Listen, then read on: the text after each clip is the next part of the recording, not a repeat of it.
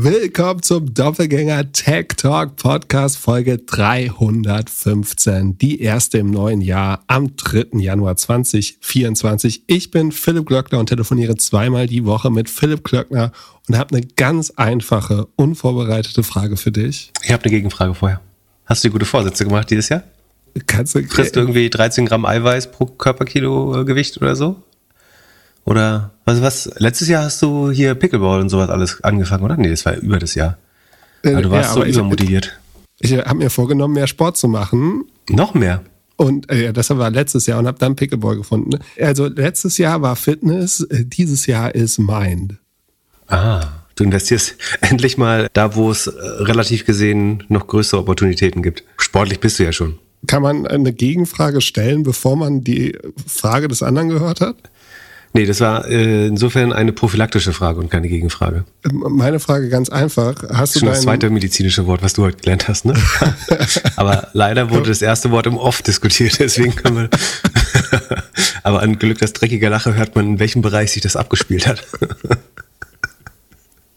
Gut, meine unvorbereitete Frage und ich bin mir relativ sicher, dass du sie mit einem Nein beantworten wirst. Ist ganz einfach Ja und Nein antworten. Und Okay. dann kannst du eine schöne Ausrede geben, warum nicht. Hast du zufällig schon den Zählerstand an deiner O-Strom-App eingetragen? Habe ich definitiv nicht. Ja, siehst du, wie soll das Jahr fangen, wenn du nicht mal die einfachen Dinge in deinem Leben machst? Es liegt daran, dass meine Hausverwaltung äh, unverfrorener, verfroren, wie heißt das? Naja, äh, Unerlaubterweise. unerlaubterweise und unverfroren ähm, den Schlüssel zum Strom, Strom äh, den, die Tür zum Stromzähler äh, abschließt. Deswegen würde ich das gar nicht können, selbst wenn ich wollte. Ja, also äh, du hast noch 24 Stunden Zeit. Ähm, alle Hörer jetzt den ganzen Tag. Hä, wieso? Es gab eine E-Mail, dass man bis zum 4. das eintragen sollte. Und ich, ich war ganz stolz, dass ich es schon gemacht habe. Ja, herzlichen Glückwunsch. Dann über Sachen, die du gemacht hast. Als Newsletter-Schreiberling, wie, wie lange dauert das so, das Ding aufzusetzen, zu schreiben und alles? Was ist dein, gibt's einen kleinen Erfahrungsbericht aus den letzten drei Tagen? Habe ich dir schon erzählt? Ansonsten würde ich dich schätzen lassen. Aber ich habe es dir schon erzählt, oder? Ja, ich, also Ah. ich weiß, am ersten Tag waren es 1000. Äh, Das, das ist die Anzahl der Subscriber, die du jetzt meinst? Ja. Also gestartet sind wir sozusagen, nachdem es im Podcast gelaufen ist, gab es 750 Interessenten. Das war sozusagen der Seed Pool. Und da hatte ich es aber noch nicht auf sozialen Medien äh, verkündet. Inzwischen sind es, schätz mal, 3000? wie viel? Drei? Na, 3318. Um 17.40 Uhr am Dienstag. Oder hast du schon qualifiziert, was für Domains da so eintrödeln? Also äh, viele, viele Investmentbanken, Banken, viele Wirtschaftsprüfer. Also ich habe ein paar Sachen gecheckt. Es sind auf jeden Fall so die üblichen Universitäten dabei. Es sind die so Big Four Prüfer dabei. Es sind äh, die Big Four Tech Konzerne dabei. Genau. Ich sehe auch übrigens, welche Leute das Referral-Feature genutzt haben. Da, ähm, ich, ich überlege noch, was der Preis ist für die meisten Referrals. Aber es, es gibt irgendeine Art von Anerkennung dafür noch, das äh, vers verspreche ich schon. Aber es gibt so eine Hitliste der Top Referrers, also die Freunde geworben haben. Ähm, da gibt schon fleißige, ich sag schon mal Danke an, an A und P, die wissen dann, wer sie sind. Da bin ich, muss ich mir noch was ausdenken äh, als Referral-System, als, als Belohnung, was da gibt. Ähm, aber ich habe eine, äh, eine andere spannende Analyse. Das, also für mich die größte Überraschung war, ich habe das ja auf also diese 2500 zusätzlichen sind quasi über die Social Media dann gekommen und die Referrals. Und ich habe das auf Twitter, auf Threads, auf LinkedIn äh, und später auf Instagram gepostet. Erstmal schätzt, welches sozusagen soziale Netzwerk am meisten neue Sign-ups gebracht hat. LinkedIn. Ist falsch. Und jetzt schätzt mal, welches relativ gesehen zu meinen Followern sozusagen die höchste Sign-up-Rate gehabt hat. Instagram. Mhm, ist richtig. Obwohl ich als letztes gepostet habe. Also da mussten eigentlich Leute schon den Sign-up gemacht haben. Also am meisten gebracht, nee, sogar so in absoluten Zahlen hat Instagram am meisten gebracht. Obwohl ich dann nur 10.000 Follower habe. Auf LinkedIn habe ich 50, auf Twitter 30 und auf Threads nur 5. Aber Instagram hat am meisten Sign-ups gemacht. Das fand ich sehr überraschend. Vielleicht, weil ich lange nicht mehr gepostet habe und deswegen dieses, äh, Philipp Klöckner hat lange nicht mehr gepostet, sieh dir jetzt seine Story an. Äh, das könnte sein, dass ich das Feature bekommen habe, aber war ich überrascht. Fast, fast 500 Leute über Instagram. Ähm, Könnte es auch vielleicht sein, dass Instagram das Social Network ist, das genutzt wird an Silvester, wenn alle irgendwie verkatert auf dem Sofa liegen? Ja, aber du müsstest es bis heute ja ausgeglichen haben. Also LinkedIn zum Beispiel nur 140.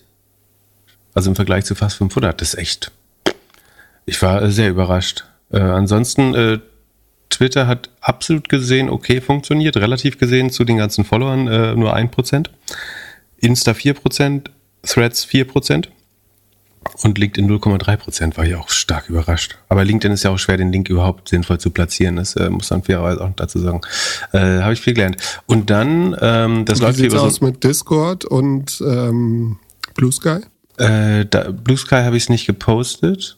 Und Discord äh, ich ja nicht, zumindest nicht getrackt. Also und äh, irgendwann kam dann, also weitere 500 kamen inzwischen schon über die Webseite, da du dankenswerterweise als Unterstützung den Link jetzt auf die Webseite gepackt hast.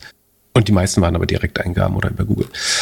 Ähm, ansonsten, was habe ich noch gelernt? Dass äh, Double Opt-in eine erstaunlich hohe Hürde ist. Also die meisten Nutzer sind dazu in der Lage, glaube ich, aber äh, die, aber ich kenne das ehrlich gesagt auch, dass so diese typischen Confirmation-E-Mails, dass die einfach Stunden oder Tage später kommen. Äh, ich habe das bei vielen Diensten. Äh, ist insbesondere nervig bei so Sachen, wo du dich einloggen willst, also wo du die Two-Factor Authentication hast und dann kommt die E-Mail irgendwie nach 20 Minuten und dann steht, dieser Link ist immer nur 15 Minuten gültig.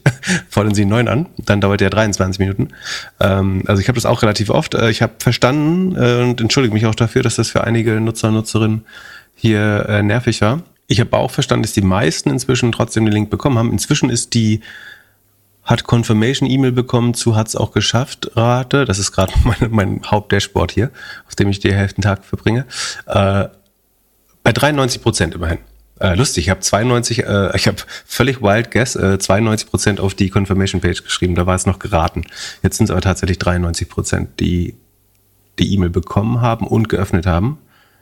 Und dann schaffen 97 Prozent davon auch den Link zu klicken. Das stimmt mich optimistisch. Äh, wer das trotzdem noch nicht bekommen hat, kann mal an Feedback-Ad oder News-Ad oder Newsletter-Ad doppelgänger.io schreiben, wenn es wirklich gar nicht geht. Ähm, oder ja, ja, oder wenn ihr nächsten Montag den Newsletter wirklich nicht bekommen habt, äh, vielleicht lieber dann. Ähm, aber das fand ich tatsächlich ein bisschen nervig, dass hier quasi, Sekunde, ich gucke nochmal, wie viele Leute es waren. Das fand ich höchst deprimierend. Äh, wo finde ich das hier? Also Statistiken sind jetzt auch noch nicht so großartig. Es fühlt sich ein bisschen an wie Early Podcasting, diese Podcast-Plattform, äh, äh diese. Es sind noch 450 Leute quasi in Transit, die noch nicht den DOI, also Double Opt-in-Prozess durchlaufen haben. Wahnsinn. Aber über 3000 haben es geschafft. Also anmelden auf doppelgänger.io slash news oder geht einfach auf doppelgänger.io und dann seht ihr oben Newsletter und könnt euch anmelden. Genau, die meisten kriegen es äh, auch hin. Manchmal dauert es ein bisschen, bis die E-Mail kommt. Ansonsten, das ist jetzt nicht, dass unser Mail-Server kaputt ist oder so, sondern es ist eigentlich eine der zwei gängigsten, ich würde jetzt sagen, äh, New Generation Newsletter-Plattform. Es gibt noch viele, viele andere, so wie Mailchimp, Bravo und so weiter, aber ähm, sozusagen die zwei häufig verwendeten von den Newslettern, die ich lese, sind tatsächlich Substack, das die meisten wahrscheinlich kennen, und äh, Beehive, das wofür ich mich entschieden habe. Ich habe das Gefühl, die sind so ein bisschen mehr im Growth-Mindset äh, drin. Achso, nach, gestern Abend ähm, stand auf einmal in meinem Dashboard, wo ich vom Einschlafen nochmal reinschauen wollte, maximale Follower-Anzahl erreicht, äh, 2500 Subscriber, jetzt Plan upgraden oder du kannst nicht mehr verschicken äh, wurde ich auch, habe ich kurz überlegt, ob ich alle, die nicht öffne, wieder rausschmeiße. Also die keine, die, sozusagen, wo die Open Rate null ist, beim ersten Newsletter wieder rausschmeiße, ähm, um Geld zu sparen. Aber ich habe dann doch das höhere Segment mir geleistet. Achso, Open Rate ist übrigens 90 Prozent. Ist, glaube ich, einigermaßen gut für ein Newsletter, weil die wird natürlich runtergehen mit den nächsten Versendungen. Und äh, 40 Prozent haben irgendeinen Link geklickt, der dort verzeichnet wurde. Ansonsten gab es per, per E-Mail eigentlich äh, ausnahmslos positives Feedback. Wie gesagt, Entschuldigung nochmal für das, was das Doppel-Opt-in nicht so hundertprozentig zufriedenstellend funktioniert, aber mit ein bisschen Geduld hat es bei fast allen funktioniert. Ähm, bisher. Ansonsten hast du noch Tipps? Wie ist besser? Was hat dir gefehlt beim Newsletter? Ich fand es gut. Ich hätte es CI-mäßig würde ich es ein bisschen ajustieren, dass es ein bisschen mehr auf unsere Brand aus, aussieht oder dass es so clean ist, dass es halt fast wie eine, also auf Mobile sehr nett zu lesen ist? Ja, ich habe überlegt, ehrlich gesagt, aber also ich selber bin großer Fan vom Dark-Modus, aber ich bin jetzt auch nicht so großer Fan wie Elon Musk, dass ich anderen Leuten das vorschreibe. Ähm, deswegen finde ich es für unsere Website ganz cool, dass die dunkel ist. Ähm, in meinem E-Mail-Programm hätte ich, glaube ich, ungern schwarze E-Mails. Es sei denn, es würde ja, das meine ich auch nicht. Aber äh, da würde ich es halt so schlank wie möglich machen. Das ist so. CIA, ja. Glückler macht macht ein MBA und jetzt muss hier alles CI-konform sein. Hast du, hast du schon das Brandbook? Vielleicht habe ich nur das Brandbook nicht gesehen. Hast, hast du irgendwo ein Brandbook hinterlegt in der Google Cloud für uns, äh, wo ich mich hätte dran orientieren können an der CI? Weißt du, Glückler hat das erste Ding selber in Paint zusammengewichst und äh, dann hat eine gute Freundin uns ge äh, netterweise geholfen, irgendwas zu bauen. Äh, und jetzt gibt's auf einmal eine CI angeblich. Du hast gefragt, du hast ja. gefragt. Ich finde von der Lesbarkeit, äh, ich orientiere mich ja so ein bisschen an einer großen äh, Finanzzeitschrift vom, vom Farbschema, äh, weil ich glaube, dass es äh, unterschwellig Vertrauen stiftet und äh, tatsächlich auch sehr augenschauend zu lesen ist, was ja der Grund ist, äh, warum die das so machen. Ja, gut, habe ich aufgenommen und verworfen. Vielen Dank dafür. Ja, okay, ähm, kommt hinten ins Backlog. Genau.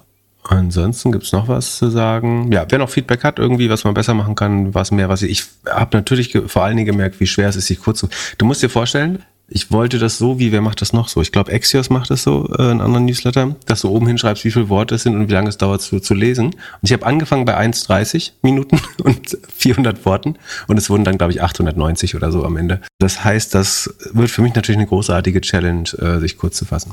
Ich habe schon überlegt, ob ich alles als Tweet mache und dann rüber kopiere, weil das gut dazu zwingt, äh, sehr kurz zu sein. Aber mal schauen. Die meisten haben gesagt, es ging noch vom Umfang. Umfang ist ja wichtig, wie du weißt.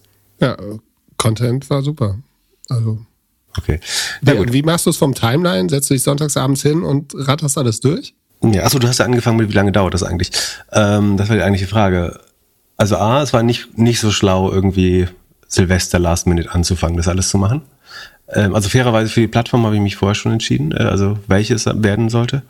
Ähm, das heißt, die Recherche musste ich nicht nochmal machen. Aber also das Aufsetzen und Verfassen des ersten Newsletters hat zusammen vier Stunden gedauert. Das fand ich okay. Und ich glaube, ich werde auf anderthalb Stunden, langfristig vielleicht eine Stunde runterkommen. Wenn es mir weiterhin gelingt, sozusagen die, die entsprechenden Content Pieces schon zu sammeln über die Woche, wie ich das jetzt auch für den Podcast und den Newsletter mache, ähm, dann müsste ich das Schreiben in anderthalb Stunden maximal hinbekommen. Und es ist sagen ja schon sehr gefeiltes Schreiben. Also es war noch ein Rechtschreibfehler da, also einer, der mich selber auf.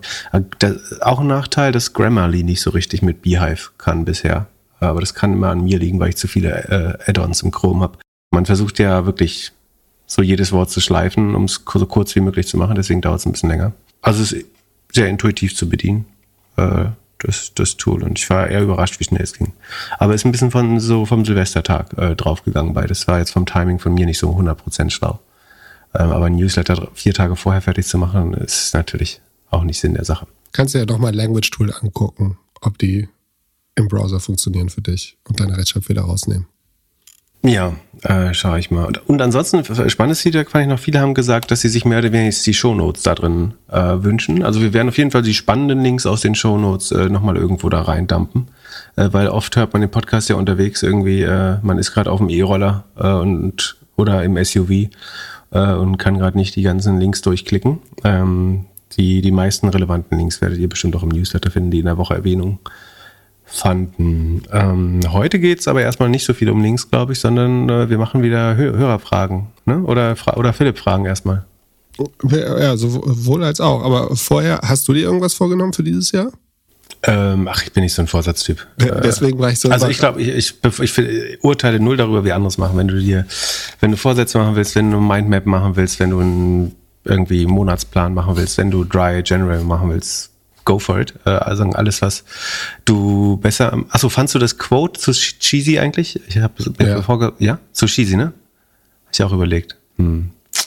War, war, war wahrscheinlich. Aber nur weil es das Quote war oder Quote generell? Äh, Quote generell. Das war Kein wahrscheinlich Zitat in dem reinmachen. Template drin und da hast du gedacht, oh ja, das nee, kann das ist mir selber eingefallen. ja, genau. Wenn das Feature naja. da ist, wenn das Feature da ist, muss ich es ja auch nutzen.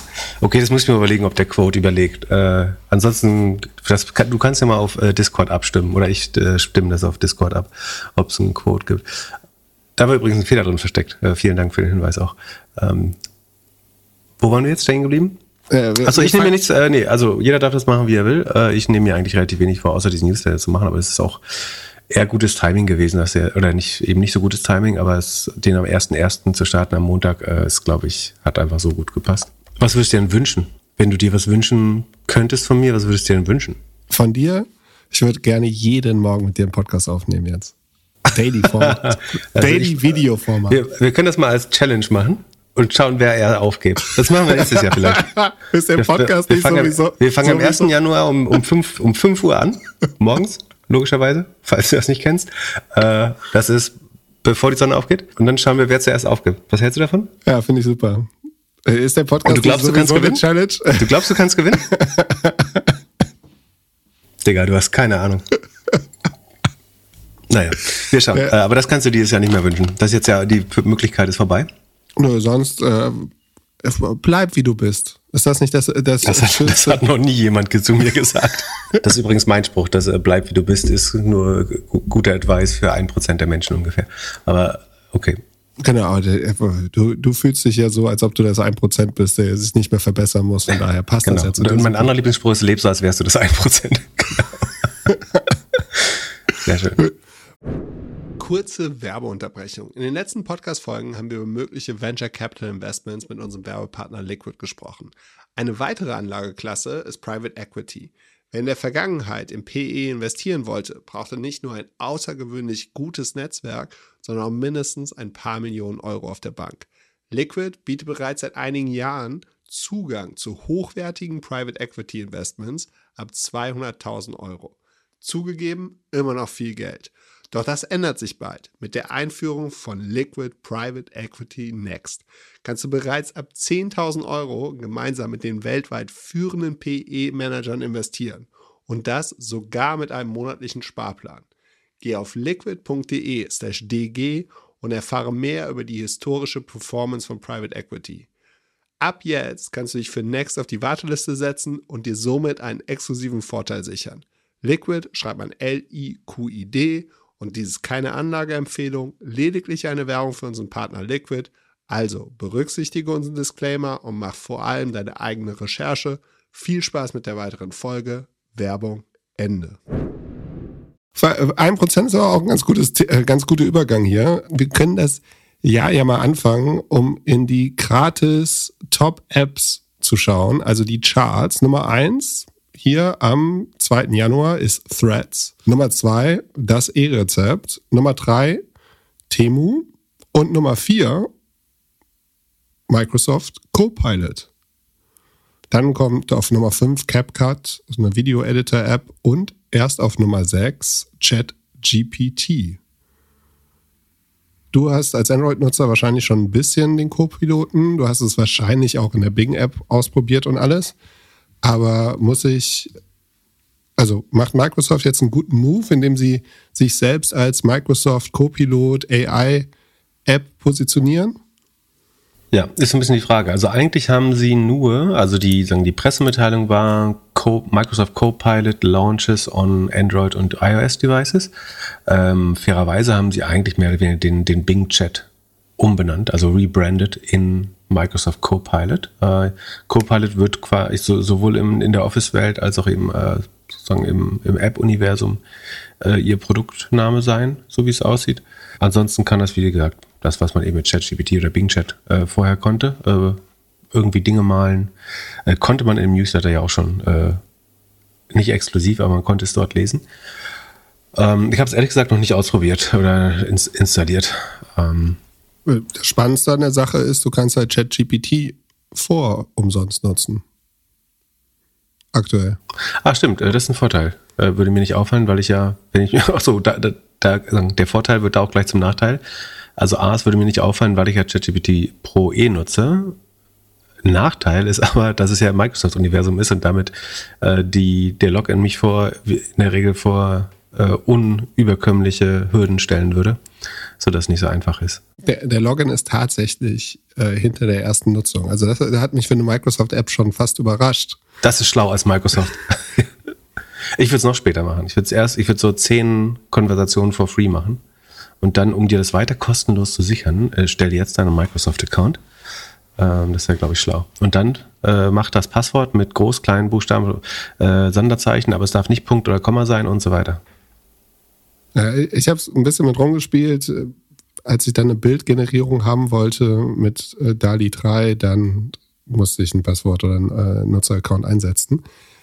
brandingmäßig ist doch eigentlich schlau, es nicht mehr mit Bing zu machen, weil die, du kommst doch überhaupt nicht auf, also Bing wird doch nie außerhalb von der zweiten Suche, die irgendwie unter 10% hat im Markt, hervorgehen und man wird wahrscheinlich immer mit einer schlechten äh, oder mit, mit der schlechten Position Bing in Verbindung setzen. Also ja. das voll auf Microsoft zu branden, macht doch auf jeden Fall Sinn. Ja, es macht jetzt Sinn oder ergibt jetzt Sinn. Ähm, ich glaube, ursprünglich hatte man mal kurz den Plan, dass man Bing eventuell wiederbeleben könnte. Äh, mit einer ChatGPT-Herzdruckmaschine, also indem man äh, eine der ersten Zugänge dort eingebaut hat äh, zu, zu ChatGPT. Ähm, das hat so aber nicht funktioniert. Es gab natürlich ein bisschen äh, Anfangsnachfrage dafür, aber ähm, nicht mal ChatGPT war so stark, äh, dass Leute freiwillig Bing wieder benutzen würden. Ähm, und ich glaube, das hat man jetzt auch realisiert und ähm, sich, ja, sich wahr gemacht. Und äh, deswegen hat man es dann gleich in Microsoft Copilot äh, umbenannt. Und wenn ich jetzt als kostenloser Nutzer ChatGPT 4 umsonst nutzen kann, muss ich dann OpenAI nicht Sorgen machen, dass sie ein bisschen Umsatz verlieren? Ich würde davon ausgehen, dass Microsoft es. Ach nee, vielleicht haben sie es lizenziert, na, dann bezahlen sie es ja trotzdem. Ich, ich denke schon, dass äh, OpenAI da einen kleinen Teil dran verdient. Und das kann sich ja läppern. Also es kann sich tatsächlich so läppern, dass OpenAI, ich glaube, dieses Jahr, also nee, letztes Jahr, also jetzt gerade, ähm, die sozusagen ARA-Grenze von 1,6 Milliarden überschritten haben möchte. Das heißt, das wären, was sind das, 240 äh, ungefähr im Sekunde? Moment, du musst durch 12 teilen. Das heißt, es sind 133. Äh, 140, genau. Genau, also so 140 Millionen im Monat, schon ganz ordentlich, äh, Runrate. Trotz des Drama um Sam Altman zwischendurch, was sich ein paar ähm, industrielle Kunden verschreckt hat, vielleicht auch. Aber gut, wenn du einmal die Anbindung gebaut hast, dann äh, vielleicht, ja, man verlässt dann OpenAI nicht direkt so schnell wie das. Äh, die meisten konnten ja noch nicht mehr reagieren, so schnell wie sich das alles äh, da aufgebaut und dann auch wieder deeskaliert hat. Aber ja, man rechnet, wie gesagt, mit 1,6 Millionen laufenden Jahresumsatz Annualized Revenue, wie gesagt, das heißt immer, man nimmt den letzten Monat, also vielleicht den Dezember und der lag dann bei 133 Millionen und dann sagt man, was wäre, wenn jeder Monat dieser Dezember wäre, dann kommen wir auf die 1,6 Milliarden. Das heißt, Ende nächsten Jahres wird es natürlich schon viel mehr sein und zwar glaubt, oder der Forecast, glaube ich, von OpenAI ist 5 Milliarden. Also nochmal eine Verdreifachung. Hm, triple, triple, double, double, double. Das heißt, ähm, das wäre ja nochmal verdreifacht. 5 Milliarden. Glaubst du, schaffen sie? Schwierig.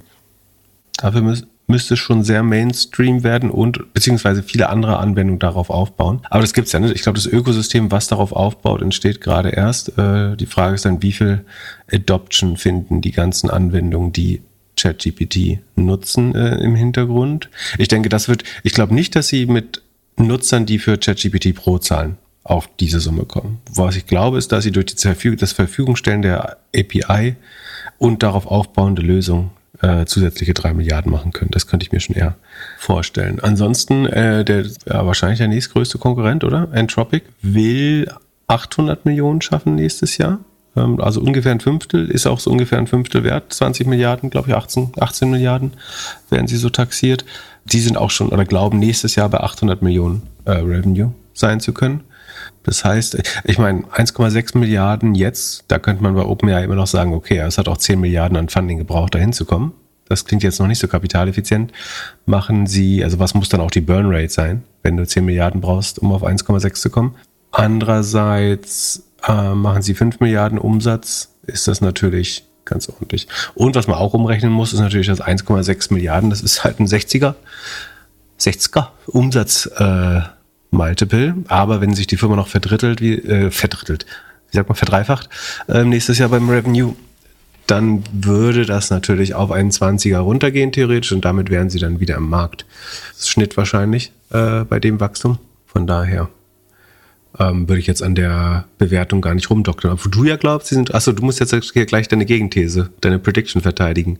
Woran wird das überhaupt alles scheitern?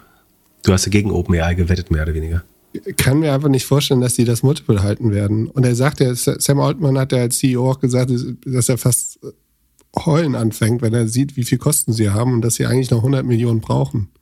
Also sie müssen die Bewertung ja weiter hoch 100 Millionen? halten. 100 Milliarden. Äh, 100 Milliarden. Jetzt fange ich schon an wie du, Milliarden, Millionen. Ähm, äh, ja, 100 Milliarden noch brauchen. Ähm, äh, ja, ich kann mir das nicht vorstellen, dass das so krass wächst. Ja, aber gerade wenn sie noch Geld brauchen, umso mehr Anreiz haben sie ja, die Bewertung auch hochzuprügeln.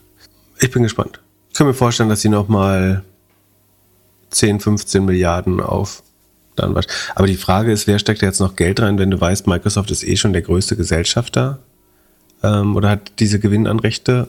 Genau, und Microsoft ist der einzige Kunde, der die OpenAI-Technologie weiterverkaufen darf. Ja, also der also exklusiver Vertriebspartner ist, aber du, jeder andere darf aufbauend darauf was bauen. Der muss nur halt direkt an OpenAI zahlen. Und ich meine, wenn sie jetzt noch mehr so Verträge machen müssen mit den Medien, äh, allein dafür brauchen sie auch weiteres Geld. Mal sehen, was die New York Times rausgeschlagen bekommt vielleicht. Ähm, wir, wir werden sehen. Äh, wird ein äh, spannendes Jahr. Ich glaube auch schon, dass sie mehr als 100 Milliarden wert sind gegen Ende des Jahres. Das ist die Frage. Was müsste passieren, damit es nicht klappt? Naja, irgendwie müsste, jemand müsste deutlich günstiger ein deutlich besser oder ein ähnlich gutes Modell bauen, dann könnte das so ein bisschen wackeln. Aber dann ja. die, ja, aber dann brauchst du immer noch eine Infrastruktur, auf der du das laufen lassen kannst im Moment ist die Kombination von, von Microsoft und OpenAI, glaube ich, schon einfach sehr gut. Und das, das Ding ist auch, stell dir vor, du baust jetzt was Neues. Du baust jetzt eine neue Software, irgendein Chatbot für, für HR oder so. Es macht ja überhaupt keinen Sinn, irgendwie nach, am Anfang nach günstigen Alternativen zu suchen. Also du nimmst wahrscheinlich die zuverlässigste Kombination, also das stärkste Modell und irgendwie einen zuverlässigsten Hoster.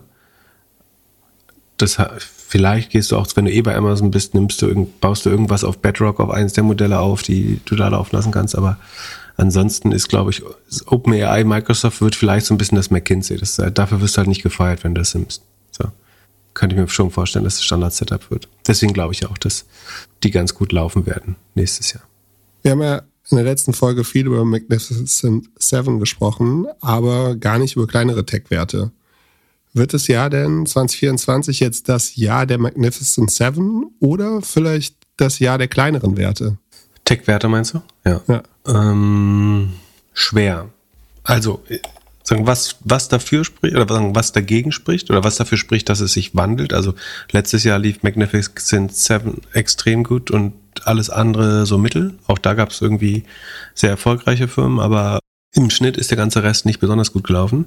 Und das, jetzt kann man davon ausgehen, dass es so Reversion to the Mean gibt und dadurch sollten die Big Tech, also die Kurse der Big Tech Unternehmen eher moderater wachsen und der Rest sollte aufholen. Zumal unter einem Zinsszenario, das sich vielleicht entspannen könnte. Das wäre sozusagen das Default-Szenario, mit dem ich rechnen würde. Aber ich glaube, es gibt guten Grund. So ein, eine meiner Wetten war ja, oder meine Wetten, meiner voraussagen, dass ich glaube, dass in, insbesondere Microsoft, aber auch Amazon, ein bisschen weniger Google halt so stark von den Hyperscaling-Umsätzen profitieren werden, weil der, der ganze AI-Quatsch halt ähm, in der Cloud läuft hauptsächlich, äh, zumindest wenn er deployed wird äh, für, für so Mainstream-Anwendung, dass ich glaube, dass Microsoft schon weiter wandern wird und dass äh, Amazon wird ein bisschen Erholung im E-Commerce haben, wird ein bisschen Erholung im Werbemarkt haben, wird Prime wächst wieder einigermaßen durch die, äh, durch die Preiserhöhung noch. Und AWS sieht auch ganz gut aus. Deswegen glaube ich schon, dass die auch zweistellig wachsen werden. Also so mindestens 20 Prozent würde ich denen schon zutrauen. Aber ich glaube schon, dass die kleinere Tech-Unternehmen, also sagen wir mal so die Cybersecurity, Körbchen oder eben sowas wie Cloudflare, ähm, was auch immer, die könnte ich mir vorstellen, dass die noch mal ein bisschen schneller wachsen, weil die mehr aufholen können und weil die davon profitieren sollten, wenn die, äh, der Zins noch ein bisschen runtergehen könnte äh, gegen Mitte des Jahres. Und was ich eigentlich glaube, ist so, dass diese, diese Quatsch-AI-Firmen, irgendwie UiPath und äh, Palantir und C3 AI, dass die eigentlich wieder runterkommen müsste, wenn sich rausstellt mehr und mehr, dass diese Nachricht, also die heben ja, die Umsätze heben ja nicht ab. So, das hat irgendwie wurden entweder über die AI-ETFs die getrieben oder weil Leute wirklich das Narrativ gekauft haben, fälschlicherweise. Aber wir werden jetzt sehen, dass diese Firmen das vermeintliche AI-Wachstum überhaupt nicht abliefern können. Da bin ich mir wiederum sehr sicher. Hätte man auch noch eine Prediction packen können eigentlich, aber und dann müssten die eigentlich wieder runterkommen, weil sie komplett Logo bewertet, würde ich sagen. Es handelt sich hierbei nicht um Anlageberatung. Man sollte aufgrund des Gehörten keine Kauf- und Verkaufsentscheidungen zu Aktien und anderen Wertpapieren treffen. Es besteht immer das Risiko eines Totalverlustes. Solltet ihr dennoch aufgrund der Informationen im Podcast handeln, handelt ihr stets auf eigenes Risiko und wir können unmöglich für etwaige Verluste haften. Alles könnt ihr auch nochmal unter doppelgänger.io slash disclaimer nachlesen. Also was, was, ja, ich habe gesagt, was ich glaube. Also ich glaube schon, dass einzelne der, der Magnificent Seven gut laufen. Ich glaube, Apple hat ein schweres Jahr. Große Gefahr äh, weitere Gefahr, ah, ist, nee. Also große Gefahr für Apple wird, dass der Google-Deal platzt. Der wird jetzt ja demnächst äh, verhandelt nochmal. Ähm, Wenn es dann ein Urteil gibt, könnte es heißen, dass vielleicht sogar der Deal untersagt wird. Das wäre gut für Google, die erstmal sehr viel Geld sparen. Und Apple nicht so, kann ja nicht sofort eine neue äh, Suche aus dem Hut zaubern. Das könnte schwer für Apple machen. Ähm, für Google wäre es erstmal ein Ergebnisbooster. Äh, andererseits ist die Frage, findet man nicht irgendeinen anderen was könnte man sonst machen, um das gleiche Glaubst Ergebnis? nicht, Apple ist so weit, dass sie das auch planen? Also, dass sie sich da auch was überlegt haben, falls der Deal platzt? Naja, also Microsoft würde das bestimmt gerne übernehmen. Und Microsoft könnte man das Gleiche, glaube ich, nicht untersagen, weil sie der kleinere Konkurrent sind. Also wenn die sich Distribution dazu kaufen, glaube ich, gelten andere sozusagen Schranken und Regeln dafür. Äh, dann, ich glaube, das ist viel schwerer zu untersagen, dass Microsoft jetzt das kaufen würde. Also was passieren könnte, ist, dass Apple sagt, sie kaufen sich eine Search Experience äh, powered by Microsoft Copilot dazu. Aber das ist, das ist ja so ein bisschen ideologisch äh, fast geprägt, oder? Also überleg mal, wie lange es gedauert hat, bis äh, Excel und Word und so einigermaßen akzeptiert wurde und wie, wie schwer man das gemacht hat. Aber es wäre krass, stell dir vor, sie würden es machen mit Bing, dann wäre auch Bing auf einmal doch der. Also ich glaube nicht, dass man es dann auch Bing nennen würde. Ich glaube, dann würden sie es Microsoft Copilot tatsächlich nennen oder so. Oder sagen, sie nennen es Copilot, aber das wäre der absolute Mega-Booster auch für Microsoft. Ja, aber es wäre auch teuer. aber ich meine, Microsoft hatte das Geld. Also und du, also Microsoft, das Problem ist, Microsoft könnte den Deal ja gar nicht monetarisieren. Äh, also, und das würde ein bisschen, es würde ein paar Quartale geben, wo sie gar nicht genug Werbenachfrage hätten, um das Volumen abzuarbeiten. Also weißt du, was ich meine? Google hat halt auf ihrer Plattform so viel Werbenachfrage.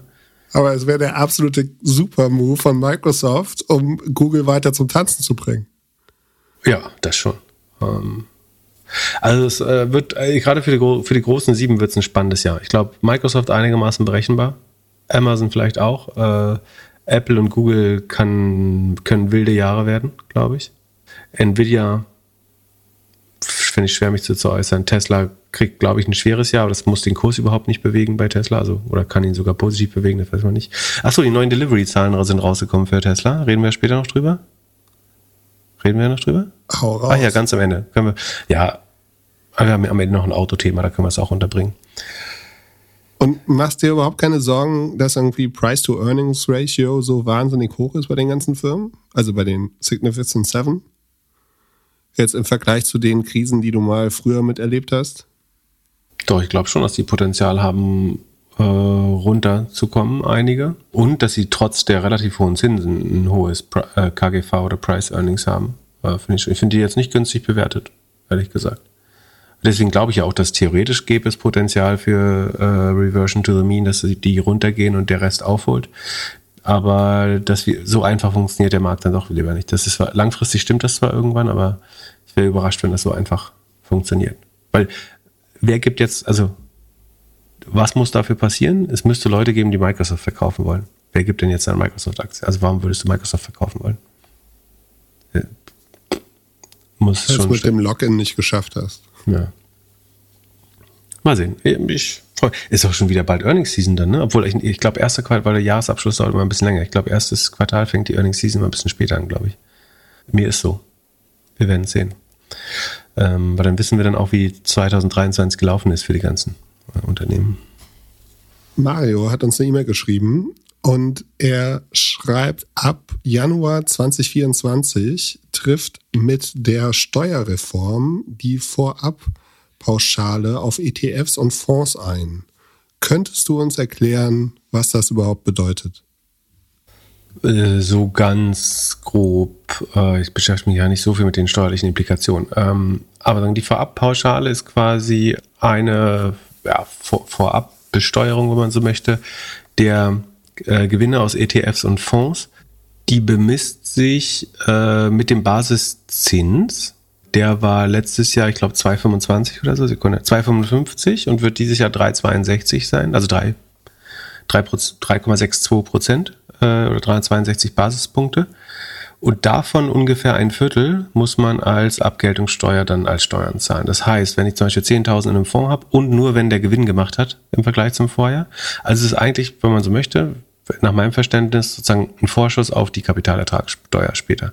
Das heißt, wenn der Gewinn gemacht hat und der Gewinn übersteigt die 25 Prozent der Vorabpauschale, dann wird euer Host, hätte ich beinahe gesagt, wie heißt das, euer ähm, Depotverwahrende Bank, wird das quasi einziehen. Äh, also das heißt, man braucht ein bisschen Cash auf dem Verrechnungskonto, äh, wenn man das machen will. Wie gesagt, das sind dann aber, was sind das? Was habe ich gesagt? Zwei, letztes Jahr waren es 2,55, das heißt, ein Fünftel davon ist irgendwie, Sekunde, was habe ich gesagt? Achso, ungefähr 0,6 Prozent. Ähm, wie gesagt, nur wenn es Gewinn gemacht hat. Und dann hat man noch einen Freibetrag, den man dagegen rechnen kann. Und äh, was eins, eine Sache gibt's noch, Sekunde. 30, also wenn es ein Aktien oder äh, wenn es ein ETF oder Fonds ist, wo mehr als 30 Prozent Aktien drin sind, ähm, dann wird nochmal was abgezogen. Eventuell kommt Kirchensteuer, wenn man noch äh, sagen, Kirchenmitglied ist, äh, hinzu, aber es wird äh, nochmal 30 Prozent abgezogen, werden von der Besteuerung ausgenommen. Ähm, und weil das also kompliziert ist, es gibt auch Finanztipp, äh, den kann man bei solchen Sachen, glaube ich, mal auch immer sehr gut vertrauen. Äh, einen Rechner dafür. Da kann man einfach sagen, äh, irgendwie was für einen Fonds man gehabt hat oder was für ein ETF ähm, und dann wird die äh, berechnet. Aber wie gesagt, in der Regel sollte jetzt der äh, die Depotbank jetzt schon äh, eingezogen haben. Genau, ich glaube das aber nicht, dass du jetzt in irgendeiner Art deine Investmententscheidung verändern soll. Das einige, Einzige ist halt, dass du schauen musst, dass du ähm, das Geld, was du wie gesagt mit diesem Rechner gut ermitteln kannst, auf dem Konto haben musst am Jahresanfang. Ähm, wie gesagt, es wird in der Regel so um die ein, maximal um die ein Prozent äh, sein. Also wenn ihr 10.000 Euro irgendwie in Fonds habt, dann ist es vielleicht maximal 100 Euro, wahrscheinlich bei den meisten eher so 50, 60 äh, Euro wäre jetzt meine Schätzung, aber man kann das ganz genau ausrechnen. Wir packen mal den Finanztipp-Artikel zum Thema Vorabpauschale äh, mit, da ist auch der Rechner ähm, mit in die Shownotes, würde ich sagen. Und Andi hat uns eine E-Mail geschrieben, in Österreich startet zum 01.01.2024 die flexible Kapitalgesellschaft als Alternative zur GmbH. Hilft dir sowas als Gründer, als Investor? Brauchen wir etwas Ähnliches in Deutschland? Hm, also, nach, ich habe jetzt einen Artikel, der das zusammenfasst, was diese Flex-Kapitalgesellschaft oder Flexco ausmacht. Also einerseits äh, das Stamm, Mindeststammkapital sind 10.000, äh, genau wie bei der GmbH. Aber man kann sozusagen mit einem Euro, dem, also Mindeststammeinlage ist ein Euro, das heißt, man kann sehr kleine Beteiligung ermöglichen. Dann ähm, kann man Stimmrechte uneinheitlich ausüben. Es gibt Ausgabe von Unternehmenswertanteilen, das äh, bis zu 25 Prozent. Das hilft bei der Mitarbeiterbeteiligung. Das ist sicherlich ganz spannend. Das ist so ein bisschen wie eine Mischung aus GmbH und, und den Vorteilen einer oder einigen der Vorteile einer AG. Ähm, kann Gesch eigene Geschäftsanteile erwerben. Das ist ganz praktisch, wenn man welche zurücknehmen muss von den Beteiligungen vielleicht. Gesellschafterbeschlüsse können im Umschlaufbeschluss auch ohne alle, ja, und, na gut, das ja, ist auch, also prinzipiell sagen, ist ein bisschen entbürokratisiert, würde ich sagen, und ist, ähm, die Übertragung von Anteilen ist kein hat keine Notariatsaktpflicht mehr. Das heißt, man kann das bei einem Rechtsanwalt oder Notar, bei einer Privaturkunde machen. Ich bin ja eigentlich der Mal, also ich weiß natürlich, ich bin ja bestimmt mindestens ein Dutzend, eher ein bisschen mehr äh, Mal im Jahr, 10 bis 20 Mal im Jahr bin ich wahrscheinlich beim Notar. Und natürlich äh, nervt das und ist viel Arbeit. Andererseits glaube ich schon auch, dass das ein Feature und kein Bug ist, weil würde es diese Pflicht nicht geben, könnte man Leuten mit vorgehaltener Pistole zwingen, ihr Haus zu überschreiben oder Firmenanteile zu überschreiben. Ähm, ich glaube, es ist schon ganz sinnvoll, äh, dass man eine Notariatspflicht für gewisse, also für Kapitaltransaktionen hat, äh, auch wenn es anstrengend ist und nervt. Äh, andere Länder kriegen es auch einfacher hin, aber ähm, in Österreich wird es auch schon anerkannt, auf jeden Fall, dass man es äh, sozusagen fernmündlich, nee, wie heißt das, mit elektronischen Mitteln oder wie wird das formuliert? Aber du kannst äh, über ein Telefonat, es gibt so Services, wo du das äh, bei irgendeinem europäischen Notar kannst du das per Zoom machen, mehr oder weniger. Der macht das per Apostille und zumindest in Österreich wird es schon sehr gut akzeptiert. Das kann ganz gemütlich sein, weil man es dann von zu Hause machen kann. Es dauert wirklich nur fünf Minuten. Also gerade um zum Beispiel nur eine notarielle Vollmacht abzugeben, äh, da macht das schon viel Sinn, glaube ich. ich. Das klingt so, wie ich es hier verstehe, ganz praktisch. Ich weiß jetzt nicht, ob das jetzt die Lösung, also scheitern innovative Gründungen daran, dass es zu schwer ist, eine GmbH äh, zu errichten. Und wie gesagt, es wurden ausreichend andere Wege gefunden, auch die Mitarbeiterbeteiligung zu lösen, auch wenn es teilweise umständlich ist. Ich finde Vereinfachung prinzipiell gut und weniger Bürokratie auch gut. Äh, aber ich glaube, es gibt viel wichtigere Themen äh, in der Bürokratie. Irgendwie was Arbeitnehmer aus dem Ausland angeht und sowas. Äh, ich glaube, das wäre tatsächlich viel, viel wichtiger für, für Wachstum und Innovation. Aber ich will jetzt auch nicht sagen, dass es schlecht ist. Also es klingt total sinnvoll, soweit ich es einschätzen kann. Ähm, aber würde ich jetzt aktiv dafür lobbyieren, dass wir es auch in Deutschland brauchen? Ganz ehrlich, so, so wichtig finde ich es dann doch nicht. Also, wie gesagt, keine Firma ist daran gescheitert, dass sie GmbH nicht gemanagt bekommen haben oder ihre UG oder was auch immer. Ich glaube, damals die UG einzuschaffen hat äh, geholfen, dass man nicht immer die 25k oder 12,5k brauchte, um eine äh, GmbH zu machen. Das war schlau. Also Deutschland hat ja jetzt äh, eine andere Erleuchterung, die hier gemacht wurde in Österreich, aber. Aber vielleicht sollen das auch Juristen beurteilen. Oder, aber für mich war das bisher, ich habe irgendwie vier, fünf, weiß nicht, vier, fünf, ja, so vier, fünf Firmen gegründet in meinem Leben und das war jetzt nicht die Hürde für mich, ehrlich gesagt. Hm. Die Überraschungen kommen danach, nach der Gründung. Ja, also ich meine, die, die Mitarbeiterbeteiligung einfacher schon vorzusehen, ich glaube, das ist schon praktisch prinzipiell. Das ist nicht ganz doof, glaube ich. Aber wie gesagt, es gibt so viel ISOP, VISOP äh, Konstrukte, mit denen man das auch äh, synthetisch machen kann.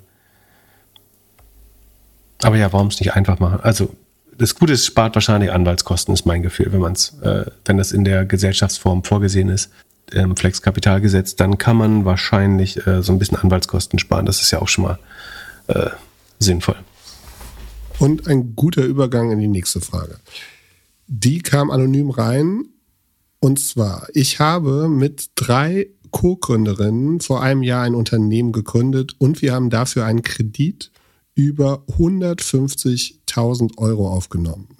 Also 37.500 pro Person. Der Kredit läuft über das Unternehmen, aber alle vier Gründerinnen bürgen dafür mit ihrem Privatvermögen. Wir haben eine kleine, irrelevante Summe Eigenkapital ins Unternehmen eingezahlt, aber der Rest der Assets und die Löhne dieses Jahres wurden mit dem Kredit gedeckt. Der Kredit wurde bis jetzt nur zu einem kleinen Teil abbezahlt. 2023 hatten wir Umsatz, aber noch keine Gewinne erzielt und dementsprechend weder die Arbeitsleistung der Gründerinnen entlohnt noch Gewinnausschüttung realisiert. Wir erwarten 2024 profitabel zu werden und einen Umsatz von 100.000 Euro zu erzielen. Jetzt möchte eine Person aus persönlichen Gründen aus dem Unternehmen aussteigen. Laut ihm soll er seinen Anteil, also 25 Prozent, ausbezahlt bekommen. Meine Mitgründerinnen finden, er solle einen entsprechenden Anteil am Kredit für seinen Ausstieg bezahlen.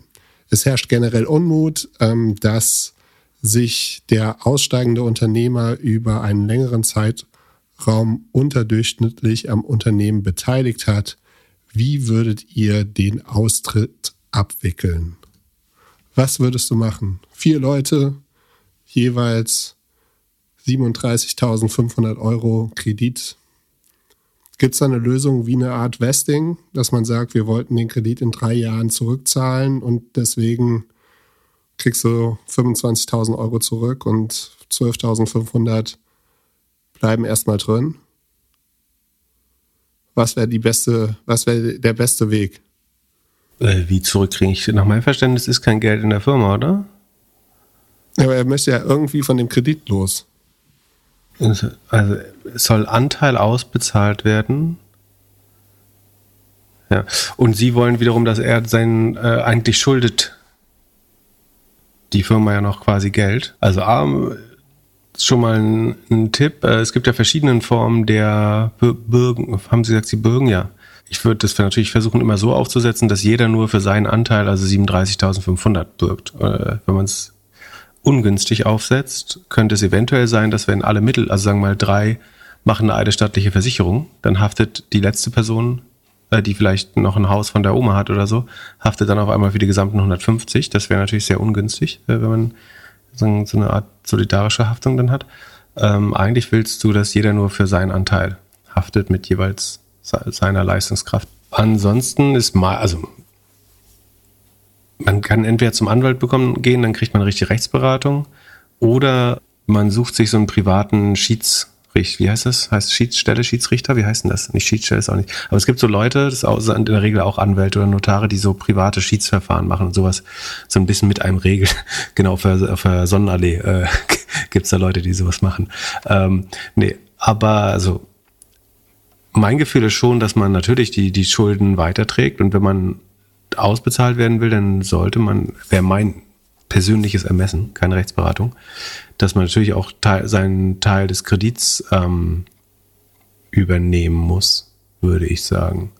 Beziehungsweise Sekunde, ich muss noch mal lesen, wie war das? Als Unternehmen einen Kredit aufgenommen und genau, er müsste, also wenn er Erlöse bekommt, dann sollte er seinen Kredit zurückzahlen, finde ich. Äh, oder Alternative ist, man rechnet den Kredit sozusagen vom Firmenwert ab. Das kann man natürlich auch sagen. Man sagt, wir glauben, dass die Firma 500, die soll ja Gewinn machen nächstes Jahr, wenn ich es richtig verstanden habe. Und dann sagt man, äh, Sekunde, stand nicht der Gewinn sogar? Sekunde, lass mich kurz checken. Genau. Also sagen Sie mal, sagen wir mal, die ist nächstes, man glaubt, die ist 500.000 wert, die Firma. Dann könnte man natürlich auch sagen, aber die hat ja noch Schulden von 150. Deswegen ziehen wir das sozusagen als Netto-Finanzposition ab.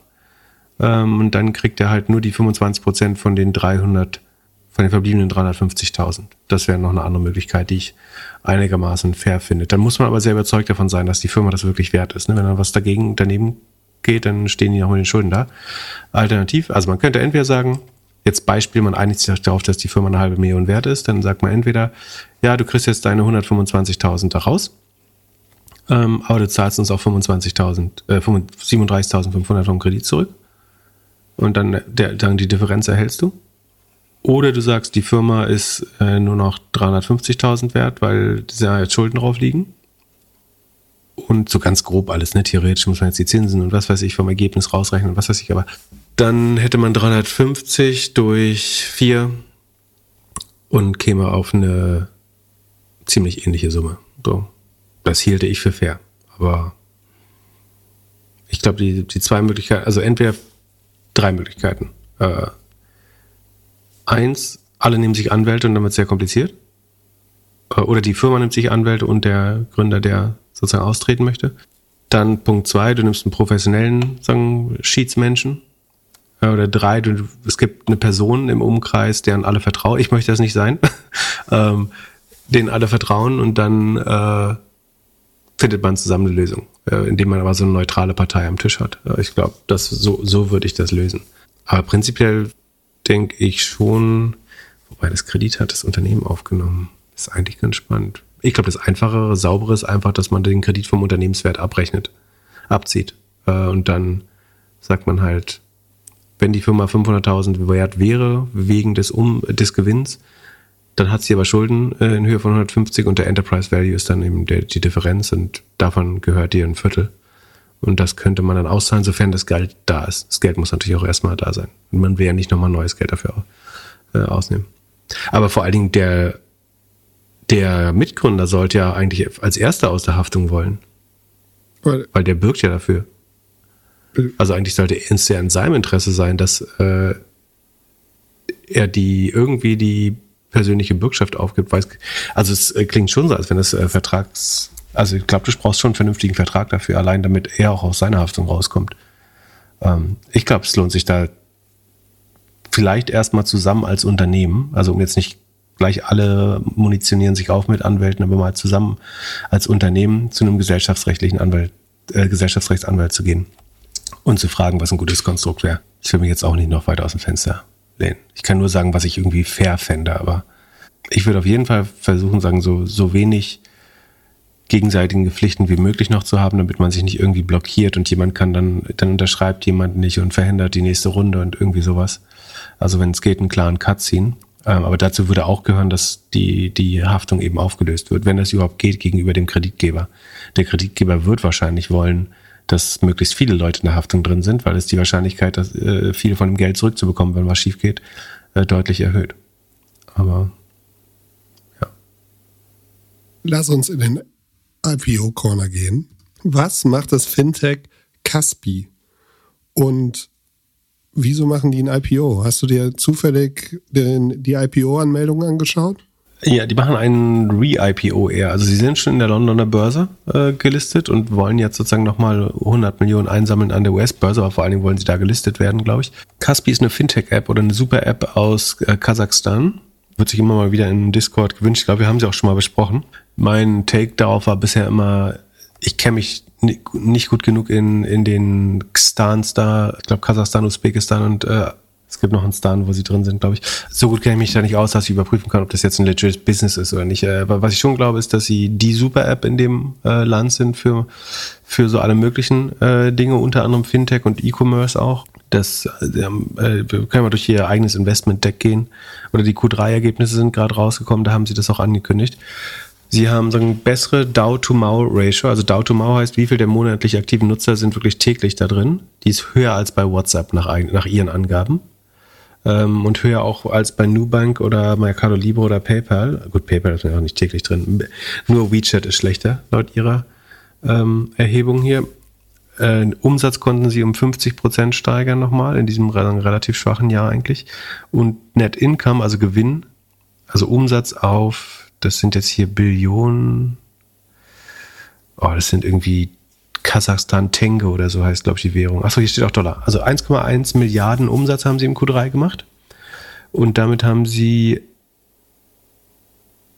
äh, eine halbe Milliarde, also fast, also 45 Prozent ungefähr grob ähm, Gewinn gemacht. Also hochprofitables Business. Das liegt so ein bisschen an, an allen Sparten. Also sie machen, sie sind Payment-Anbieter der sagen, hohe Margen hat, ein Marktplatz und Classifieds-Anbieter, der hohe Margen hat und Fintech, äh, wo sie ganz gute Margen haben. Und die Zahlen sehen jetzt auf dem Papier erstmal gut aus. Jetzt kann man sich fragen, warum die dann so relativ günstig bewertet sind. Ne? Also ich habe ja gerade gesagt, sie machen eine Milliarde Umsatz im Q3, das heißt Runrate 4 Milliarden, geht Richtung 5 und sind, glaube ich, nur 20 Milliarden wert an der Börse. Also fünfmal Umsatz ist ja eigentlich relativ günstig. Also da, da drückt sich schon, also wer jetzt glaubt, geil, da habe ich so ein äh, Schnäppchen hier gefunden, äh, ich glaube, darin ist schon ausgedrückt auch die politische, politischen Risiken. Ähm, ich weiß nicht, ob so die typische Herrschernatur, die in dem Bereich der Welt äh, regiert, es so geil findet, wenn irgendein Tech-Unternehmen einen Großteil der Infrastruktur des Landes, also jetzt nicht die physischen, aber Payment ist der größte Automarktplatz, glaube ich, ist der größte E-Commerce-Marktplatz. Das ist schon viel Macht in einer, in einer Hand. Äh, du hast Lending, also Kritik, Verbraucherkredite, glaube ich. Ähm, kann auch mal sein, dass jemand sagt, fände ich besser, wenn das in staatlicher Hand wäre oder so. Ähm, so ähnlich wie in China. Von daher ist das der Grund für den Preisabschlag. Ansonsten sehen die Zahlen erstmal so, wie sie reported werden, wenn sie richtig sind, alle gut aus. Äh, ich sage nicht, dass es eine gute Aktie ist deswegen, aber die Wachstumszahlen, Profitabilität sieht großartig aus, fast um, zu gut, um wahr zu sein. Aber genau, sie haben eigene Postboxen, sie haben, wie gesagt, Payment, äh, alles wächst. Sie haben äh, Classifieds im Bereich Autos ähm, und General Classifieds und Real Estate, also ähm, quasi ImmoScout, mobile.de in, in Kasachstan, Aserbaidschan, Usbekistan. Ähm, so groß sind die Länder jetzt aber auch nicht. Es sind ungefähr 10 Millionen monatlich aktive Nutzer insgesamt. Sie scheinen die dominierende Payment-Plattform zu sein. Das wenn die Zahlen so stimmen, dann sieht das alles für ein relativ schwaches Jahr ganz gut aus. Aber ich glaube, dass die Region eben eine hohe Unsicherheit mit sich bringt. Äh, und ich kann null einschätzen, ob das jetzt, also mir fällt schwer, das in Europa zu machen, äh, im Payment-Bereich. Und wenn jemand sagt, ich kann das Augen zu kaufen, äh, ich glaube, zwei Argumente sollte man nicht machen. Ähm, das erste ist, dass das ein Schnäppchen ist, weil es super günstig ist das ist nicht, dann glaubst du, du bist schlauer als der Markt. Äh, ich glaube, da ist, man kann nicht argumentieren, dass es günstig ist, weil es ist der Markt einfach viele Risiken einpreist, die es sicherlich gibt. Ähm, Und man sollte sich nicht einbilden, dass man das Business versteht. Es sei denn, man hat vielleicht irgendwie einen äh, russischen oder kasachischen Hintergrund oder so dann, und hat noch Verwandte da und weiß wirklich, was die Konkurrenz ist, wie das funktioniert und wie der Staat dazu steht. Wenn jemand sagt, Augen zu ist jetzt mein spekulativstes Asset, go for it. So. Äh, dann kannst du, glaube ich, weniger als fünf Prozent deines Portfolios da investieren. Ähm, es gibt auch so, ich glaube, die, die Fonds hier äh, waren, waren oder sind teilweise, ich glaube, der Digital Leaders Fund war mal investiert, wenn ich mich nicht irre, und der Jan Beckers Fund. Ähm, aber für das ist nicht äh, garantieren die Aussage, weil mein Bauchgefühl ist, dass sie da drin waren. Ähm, ich glaube, es ist scheinbar günstig, aber auch mit hohen Risiken äh, verbunden. Aber rein fundamental, sofern die Daten richtig sind, sieht nichts daran bedenklich aus, außer dass die Marge so hoch ist, dass man sich fragen muss, ob das nicht Konkurrenten auf äh, also es könnte jetzt auch mh, ah ja, nee, eigentlich. Das Problem ist, dass diese 20 Milliarden Bewertungen halt aus so vielen verschiedenen Businesses kommen. Wenn du überlegst, dass das jetzt allein irgendwie neuen Classified-Plattformen sind, äh, Autofinanzierung, dieser Postservice, das heißt, jedes davon ist auch wieder nur eine Milliarde wert. Das hält Konkurrenz fast so ein bisschen äh, fern, könnte ich mir vorstellen. Ich habe gerade überlegt, will ein DoorDash nicht sowas einfach machen oder so? Oder ein, ähm, äh, ein Ade Winter. Ade Winter könnte es natürlich kaufen, äh, aber ist die Frage, ob die Business haben wollen äh, in, in Kasachstan. Das ist vielleicht auch so ein bisschen natürlich der Vorteil. Der, also der Mode von Caspi ist wahrscheinlich, dass viele andere Unternehmen prinzipiell nicht in solche, äh, also insbesondere die, die Classifieds gegründet haben, ähm, oft in solche Regionen nicht gegangen sind. Also ein Shipstead oder ein Axel Springer oder Ringier oder so, die ähm, weiß jetzt nicht, ob die sich da darum gerissen hätten, Aserbaidschan zu bauen. Aber das kann ganz cool sein, ne? Das die einzelnen Märkte sind alle so klein, dass keiner sich so richtig Bock hat, da jetzt äh, Gas zu geben. Und vielleicht erklärt das so ein bisschen die hohe Marge, äh, könnte ich mir vorstellen. Ja, würde das auch bedeuten, dass keiner Lust hat, das dann irgendwann zu kaufen? Ja, also ich glaube halt, würdest du das jetzt unter eine Corporate Decke stellen, dann würden die Kosten sofort explodieren. Wenn du das jetzt alles, wenn du das in die Compliance und Buchhaltung von einem großen Konzern einführst, glaube ich, dann werden die General Admin Kosten nicht so klein bleiben, wie sie im Moment sind. Es gibt gewisse Käufer, die sich, glaube ich, verpflichtet haben, auch in solchen Ländern nicht zu äh, investieren, wo, wo ihre Investoren das ausschließen. Ja, ich, ich finde es ganz charmant, äh, dass keiner das dann ein bisschen äh, anfassen will. Das kann natürlich ein Grund für Überrendite sein, wenn es funktioniert. Aber die, was du nicht hast, ist die Garantie, dass das Multiple sich irgendwann an, anpasst. Außer wenn sich, äh, sagen wir in Aserbaidschan, aber es ist ja äh, in Asien, also es macht keinen Sinn in der EU, aber sagen würde sich die Region deutlich entspannen und ähm, dann könnte man darüber reden, ob vielleicht dann das Multiple auch nach oben geht. Aber man kann sagen, vielleicht wächst das jedes Jahr 40 Prozent oder noch, noch zweimal 30 Prozent und dann werde ich auch zweimal 30 Prozent Rendite mitnehmen. Das könnte passieren, glaube ich.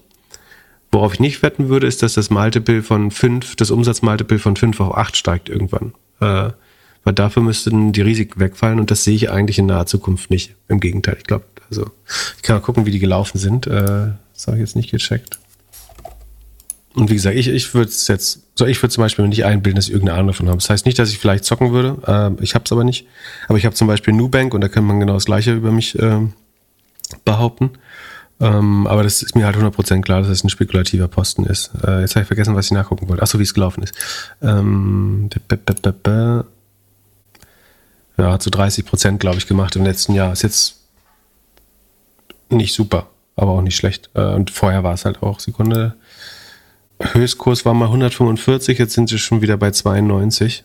Ich glaube schon, dass sie nochmal die 145 sehen, äh, wenn es da keine größeren Skandale oder äh, gibt oder irgendwelche Risiken sich materialisieren. Aber ja. Also ganz sicher würde ich das jetzt nicht als äh, ein Business verkaufen, was ich gut verstehe oder was man, äh, wo man mehr als 10% oder 5% seines äh, Geldes reinpacken sollte. Auch wenn es pro forma irgendwie sehr attraktiv aussieht mit dem hohen Wachstum und der hohen Marge. Und das von jemand, der sich gut mit Classifies auskennt. Ja, ähm, aber wie gesagt, das Einzige, was ich echt charmant finde, ist, dass es so viele kleine Businesses sind, dass es sich nicht lohnt, eins davon anzugreifen. So, es ist, du, und ja, tatsächlich ist es spannender, das zu kaufen, als jetzt zu sagen, ich gehe jetzt mal in Car-Classifieds in Aserbaidschan. So, dann rechnet dir dein, dein Gesellschafter oder lässt dir von McKinsey vorrechnen, dass das ein Gesamtpotenzial von 12 Millionen im Jahr ist, äh, wenn in den ersten drei Jahren. Und dann denkst du halt, okay, wenn ich in meinem Heimatmarkt ein Prozent schneller wachse, ähm, kriege ich das so raus. Ähm, von daher sind sie vielleicht so ein bisschen äh, be beschützt vor Konkurrenz, weil keiner das haben möchte. So richtig. So ein bisschen wie Afrika auch. Ähm, aber, es, aber und das ist natürlich die Frage, du musst jetzt überlegen, wie groß kann, kann diese Region noch werden. Ich glaube, die wachsen schon schnell und teilweise, ähm, auch wenn es jetzt alles keine lupenreinen Demokratien sind, entwickeln die sich schon, würde ich sagen. Äh, teilweise auch rasant. Wir konnten mal gucken. Ich glaube schon, das ist eine sehr, äh, die haben noch Öl auch, ne? Und so. Ich glaube schon, dass die eine sehr reiche äh, Region ist, tendenziell. Ob das Volk da was davon abbekommt, ist eine andere Frage, aber ähm, Sekunde. Ja, schwankt sehr. Sie hatten mal einen Boom bis 2013. Jetzt gerade wächst es wieder einigermaßen. Ja, aber Stabilität sieht auch anders aus, ehrlich gesagt. Ja, aber schon eher eine Wachstumsregion. Also das GDP sind 200 Milliarden. Das ist in 5% von Deutschland, oder? Äh, Sekunde. Genau, 200 Milliarden sind ungefähr äh, 5% von Deutschland, aber Kasachstan hat ja wahrscheinlich Ölvorkommen und äh, Sekunde, kriege ich hier die Industriesektoren? Also meine Vermutung wäre, ich muss das nur mal kurz äh, validieren, dass der primäre Sektor, also irgendwas aus der Erde holen, der größte Treiber ist. Das heißt, das, was Leute dann ausgeben können, ist wiederum noch so ein bisschen, ich habe ja gesagt, das ist vergleichbar mit Afrika. Das ist ja genau das Problem, was äh, Afrika hat. Das, das größte Land ist Nigeria. Das ist zu zehn Prozent von Deutschland, so groß wie Österreich, aber von diesen zehn Prozent sind eigentlich 70 Prozent Bodenschätze. So. Und die Leute sind battlearm und können eigentlich gar nichts ausgeben. Also sie kaufen sich halt kein Auto und Classifieds. Äh, oder kann, kannst ja Lehmhütten verkaufen auf Immo-Scout. Aber ähm, deswegen gucke ich jetzt mal Sekunde. Bruttoinlandsprodukt, Wirtschaftspolitik, primärer Sektor, Landwirtschaft. Da, da, da. Also Erdöl und Erdgas. Ah, das ist jetzt ein Kubikmeter. Jetzt muss ich einen Preis. Ey, oh nee, komm, sag mal einfach, wie viel Geld das ist. Was kostet eine Tonne Erdöl? Weißt du das? Oder ein Kubikmeter Gas. Ich frag mal meine Lieblings-AI. Schreibt man Kasachstan auf Englisch mit KH oder so, ne? Also Kasachstan ist ein significant player in the fossil fuel industry, aber Zahlen will es mir auch nicht geben, natürlich. Ich will das jetzt rausfinden hier. Also Industrieproduktion ist auf jeden Fall schon mal 120 Milliarden, also 60 Prozent des Bruttosozialproduktes. 70 Euro? Kostet eine Tonne Öl nur 70 Euro? Nee, das ist ein Fass, nämlich, ne? Ja, Barrel Gal ist doch bei 80, oder nicht? Ja. So, wie viel ist jetzt im Barrel drin? 106, 159 Liter, das lässt sich ja super umrechnen. Also sechs Barrel sind eine Tonne, sage ich jetzt. Ja, mir ist klar, dass das nicht genau ein Kilo pro, pro Liter ist, aber so, wir können jetzt noch die Dichte von äh, Liter Öl sind 900 Gramm. Okay, aber das reicht. Also sechs Barrel sind äh, eine Tonne. Was habe ich gesagt? Äh, und die kostet 80 mal 6 sind 420, oder? Stimmt? Du musst mal denken, wenn stimmt. Ja, 420. Ähm, so, jetzt müssen wir gucken, wie viel die produzieren. 80 Millionen. So, 80 mal 400. Oh Gott, ey. Mal 24 ist irgendwas 350 oder so. Sekunde, jetzt muss ich noch Taschen rechnen. 80, äh, was wird so? 80 mal 4? Nee, 80 mal 6 sind 480. Dann mal 80? Warum habe ich gerade 24 gesagt? Sekunde, was haben wir gesagt? 80. Wieso geht mein Rechner hier nicht? Sekunde mal kurz. Microsoft hat alles Was rechnen, Ich freue mich jetzt schon auf die Community hier, die das alles nachrechnet nachher. Der ist die nächste McKinsey-Einstellungsfrage. Ähm, achso, ich habe das Numpad ausgeschaltet, deswegen Sekunde. Wer hat das denn? Oh Gott, ist ja auch ein Rechner. Bist du noch da? Ja. ich habe den Rechner ver versiegelt kurz. Äh, so, jetzt aber. Ich will nichts einfügen. Was willst du denn rechnen? Jetzt habe ich es. 80 mal 6 sind 480. Wie kam ich dann 24? Und das wollen wir wiederum mal 80 Millionen rechnen. Das sind 40 Milliarden. So. Dann haben wir noch Erdgas. Was kostet ein Kubikmeter Erdgas? Mann, ey. Was für ein Scheiß ausrechnen, ey. ich hoffe, das wird jetzt in vernünftigen Angaben hier berechnet und nicht wie der Barrel Gallon oder irgendwie sowas. Steht hier gar nicht erst die Einheit dran, na toll. Alles bestimmt Kubikmeter, oder? Wie soll das sonst sein? Hä? Weil das kostet nur 2 Euro. Das kann auch nicht sein. Okay, wir geben auf und sagen, der primäre Sektor ist sehr groß.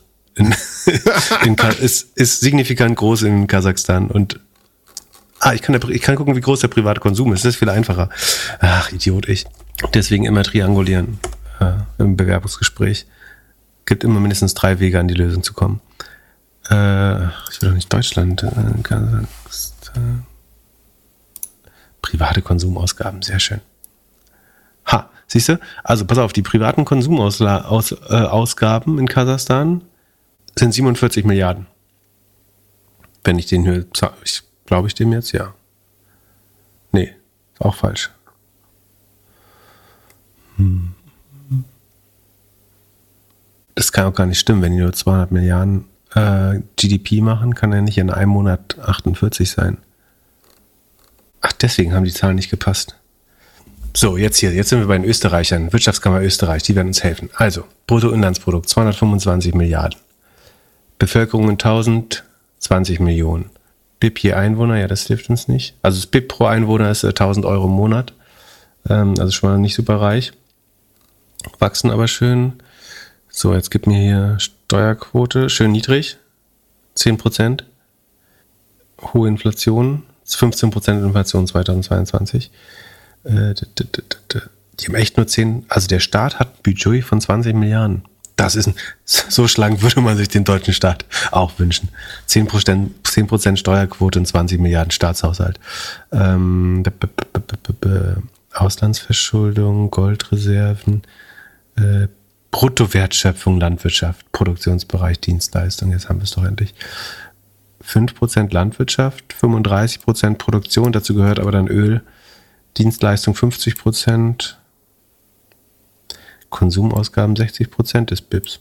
Und gar nicht so viel. Also 100 Milliarden, 120 Milliarden ist der Markt groß. Ähm, ja.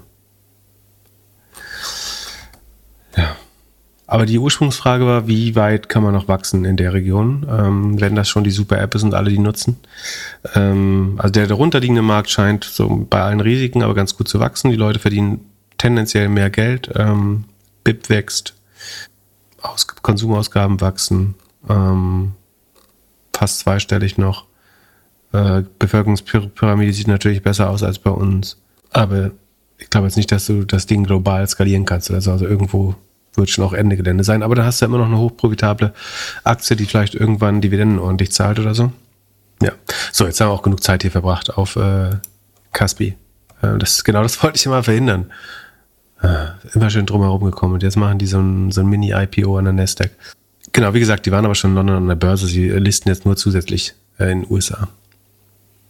Dann zum Schluss erklär mir, ob meine Prediction mit BYD vielleicht schneller funktionieren kann, als ich noch in der letzten Folge gedacht habe. Also du hattest gewettet, dass BYD eine der Top 10 Autohersteller in Deutschland nach Zulassung wird, ne? Genau, Elektroautozulassung am Ende des Jahres. Ja, äh, und ich fand das noch nicht so überzeugend, fand es aber eine gute Prediction, wie fast alle, die du gemacht hast. Äh, so, das können wir jetzt natürlich auch nicht beantworten, weil es ja noch nicht vorbei ist. Aber was die Financial Times gerade berichtet, ist, dass BYD Tesla als den größten Autohersteller, äh, EV-Auto, äh, Elektro Elektroauto-Hersteller der Welt abgelöst hat. Also BYD ist Build Your Dreams, äh, der, ich glaube, größte Ital äh, italienische, Gott, oh Gott, chinesische Hersteller. Und die haben im letzten Quartal 526.000 Autos abgesetzt weltweit, ein bisschen über eine halbe Million. Und Tesla hat nur in Anführungsstrichen 484.000 geschafft. Das ist aber gar nicht schlecht natürlich. Damit sind sie sagen, auf dem Elektro natürlich trotzdem die, die Nummer eins, also die westliche Nummer eins. Und sie haben trotzdem ihre Schätzung von 473, also nicht ihre, sondern die der Analysten, äh, übertroffen. Insofern ist das gar kein schlechtes Ergebnis. Aber 484 ist halt weniger als BYD und damit ähm, sind die jetzt quasi größer nach äh, Produktion. Der, der Anstieg der Deliveries sind ungefähr 20 Prozent über dem Vorjahr. Das ist aber das langsamste Quartal seit vier Jahren, muss man fairerweise, also mit Ausnahme des einen Corona-Quartals, wo sie nicht produzieren durften ähm, und an Elon Musk angefangen hat durchzudrehen. Aber 20 Prozent sind das langsamst wachsende Quartal und spannend wird jetzt natürlich die Margen, die bekommen wir aber erst in ein paar Wochen dann. Ähm, aber es sind, wie gesagt, sind sicherlich keine schlechten Zahlen von Tesla, aber ja, BYD ist der größere Hersteller. Ich würde annehmen, sozusagen nach Umsatz sind sie kleiner, weil die Autos noch günstiger sind als die Teslas. Also gerade die höherklassigen haben sie, glaube ich, nicht im Sortiment. Ich müsste jetzt gucken, was BYD im Vorjahr, Sekunde. Guck mal, wie schnell die noch wachsen. Ob wir das rauskriegen. Die sind nicht public, sind die public listed eigentlich? Ja. Daher sind, stimmt, klar. 82 Milliarden. Geil ist auch, dass sie gleich viele Autos herstellen wie Tesla, aber ein Zehntel so viel wert sind. Sekunde. Ja, ein Zehntel. Das ist ähm, wahrscheinlich das Software-Narrativ. Ja, genau, die haben keine Software. Also, sie haben Umsatzwachstum noch 38,5 Prozent. Äh, Tesla ist bei 8, 9 Prozent, fairerweise. Ähm, Im Vorquartal war es noch deutlich besser, aber inzwischen Tesla Umsatzwachstum 9 Prozent, Rohmarge sinkt schon, äh, Rohertrag sinkt schon. BYD laut Yahoo ist das die richtige Aktie? Ja. Ähm, noch plus 39 Prozent und eine operative Marge von 6 Prozent. Äh, Habe ich hier die Rohmarge auch zufällig gerade? Nee. Äh, wo? Doch, da. 15 Prozent Rohmarge, würde ich sagen. Ja. Bleibt spannend. Aber so wie immer gilt hier, ist jetzt nicht so, dass der deutschen Industrie besser ging. Also äh, vergleichsweise steht das natürlich noch gut, aus, gut da. Und ja, in diesem Sinne, habt einen schönen Mittwoch. Bis Samstag. Peace. Genau, bis Samstag. Ciao, ciao. Der Doppelgänger Tech Talk Podcast ist ein Projekt von Philipp Klöckner und Philipp Glöckler, recherchiert von uns und produziert von Jan aus dem Off. Weiter diskutieren kannst du in unserer Doppelgänger Discord Community. Fragen und Anfragen kannst du uns gerne per Mail an podcast.doppelgänger.io schicken. Unsere aktuellen Werbepartner findest du in unseren Shownotes. Vielen Dank für deine Zeit und bis Samstag.